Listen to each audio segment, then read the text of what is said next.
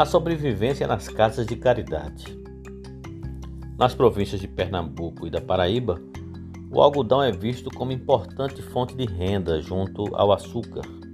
Em função disso, Padre Biapina investe na costura e nas produções de tecidos.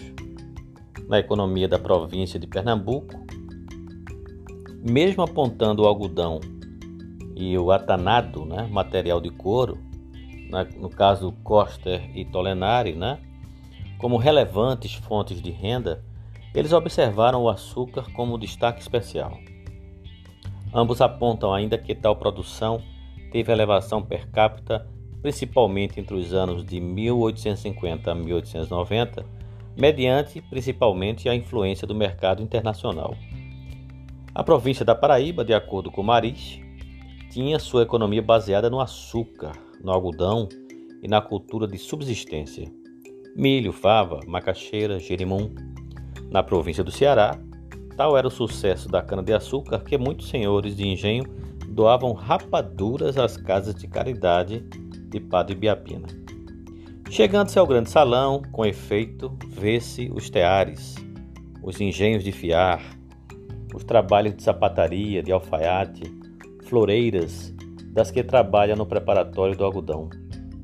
As irmãs recebiam dos trabalhos artesanais que ainda produziam, dos foros anuais da propriedade, das ajudas de antigas alunas e de alguns velhos amigos que chegavam com suas contribuições anuais. Segundo Celso Maris, o Estado ajudou financeiramente as últimas irmãs de caridade de Santa Fé. A Casa de Caridade de Santa Fé depois do triste período da Grande Seca de 1877, que se prolongou pelo ano seguinte, estava vivendo um tempo de fartura, tanto pelas ajudas de fora que recebeu e vendas né, dos trabalhos da casa, como pela chuva e boas colheitas dos seus roçados, com fava, feijão, algodão e tendo de tudo ainda a se colher. Protetor da mulher sertaneja. Em 1874, o governo Lucena criou pela primeira vez no Brasil as escolas normais para moças. Conhecedor dessa iniciativa em favor da promoção da mulher, Ibiapina, de forma pioneira, criou no interior do Nordeste as Casas de Caridade, instituições de acolhida, proteção e valorização da mulher sertaneja.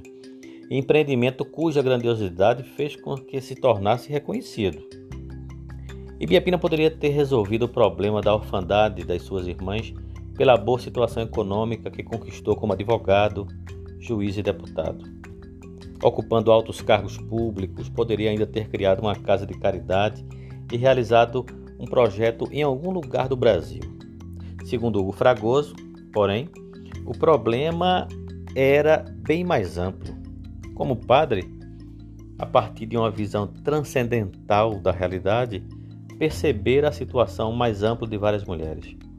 Ele vai perceber de modo todo especial a situação da mulher sertaneja, principalmente da órfã, como símbolo do desamparo.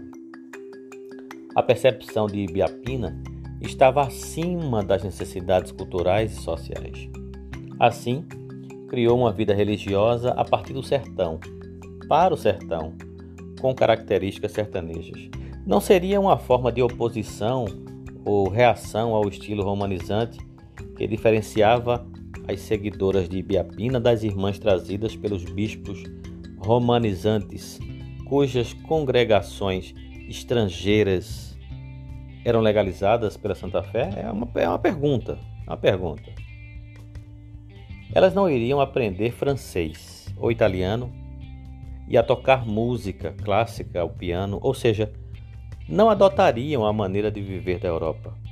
Viviam, ao contrário, uma vida religiosa voltada para as necessidades do povo.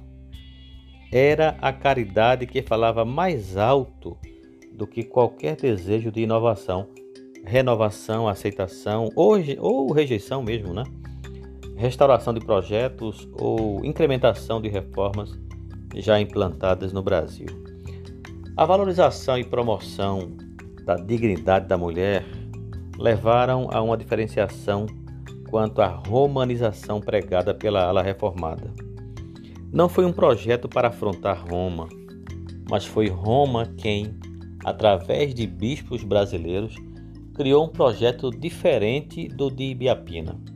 Enquanto a Santa Casa queria reformar a Igreja do Brasil com suas é, teorias universais, buscando restaurá-la e moldá-la, Ibiapina queria formar uma igreja com características peculiares a partir de elementos locais, ou seja, continuar e acrescentar o que encontraram nos sertões nordestinos.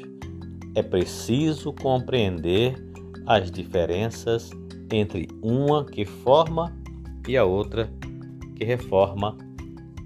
Até o próximo podcast.